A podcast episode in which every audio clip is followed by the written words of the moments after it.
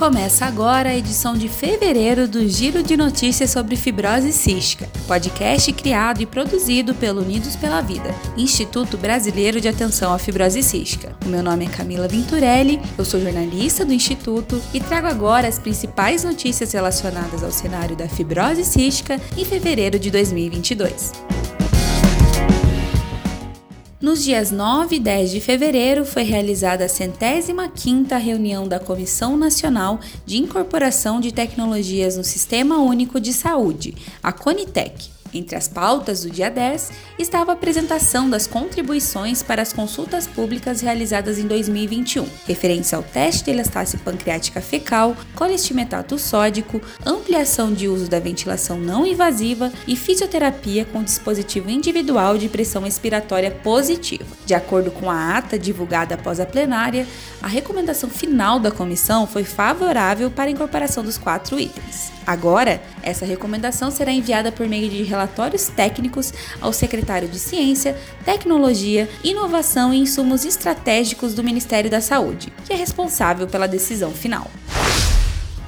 Ainda sobre a centésima quinta reunião da Conitec, no primeiro dia da plenária foi realizada a avaliação inicial do Tesacaftor e Vacaftor, o Sindeco. Infelizmente, a recomendação inicial da comissão foi desfavorável e com encaminhamento para consulta pública.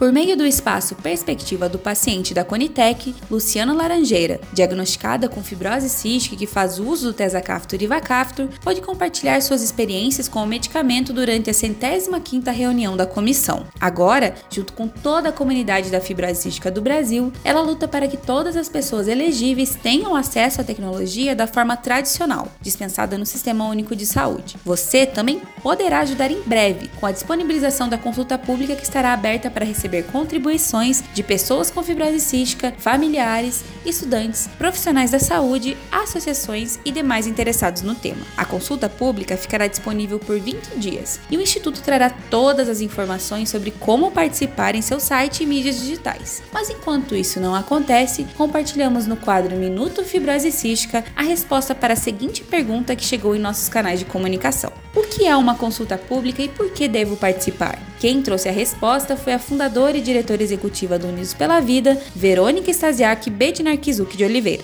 Começar a explicar o que é consulta pública por um exemplo muito simples. Imagina que você tem uma associação de moradores e vocês estão decidindo se essa rua que vocês moram precisa ou não ser asfaltada. Abre-se uma votação, uma enquete, uma discussão e cada um argumenta o porquê deve ou não deve ser asfaltada aquela rua. Isso é uma consulta pública. Uma associação de moradores abriu para determinado público um questionamento é, para ajudar a tomada de decisão. Aqui no Sistema Único de Saúde, que é o que a gente está falando agora, existe dentro da Comissão Nacional de Incorporação de Tecnologias no SUS, a Conitec, este mesmo mecanismo de participação social, ou seja, abre-se um espaço para que a sociedade fale se concorda ou não concorda com alguma decisão que foi tomada. Neste caso da fibrose cística em especial, a Conitec vai abrir uma consulta pública de novo para para avaliar o que, que as pessoas acham da decisão inicial que foi tomada sobre determinada medicação. E todos nós, pessoas com fibrose cística, familiares, profissionais da saúde, sociedade médica, conselhos de classe, poderemos falar se a gente concorda com a decisão inicial ou não concorda com a decisão inicial. Essas consultas públicas não necessariamente vão mudar a decisão, porém elas contribuem para que sim seja revisto e quem sabe mude-se a decisão inicial. Por isso que é tão importante você participar de uma consulta pública. Ela pode contribuir sim para a mudança da tomada de decisão. Exemplo: se uma medicação foi recomendada para não ser disponibilizada pelo SUS, depois da consulta pública, pode ser que novos dados sejam avaliados, que as pessoas tragam informações de muita importância que antes não foram vistas e quem sabe essa decisão seja alterada. Ou seja, participe das consultas públicas da Conitec. O giro de notícias sobre fibrose cística fica por aqui. Aproveite para acessar www.unidospelavida.org.br/doe para fazer uma doação e fortalecer esse e outros projetos do instituto. Agradeço sua companhia até aqui e te espero no próximo episódio do nosso podcast. Até lá.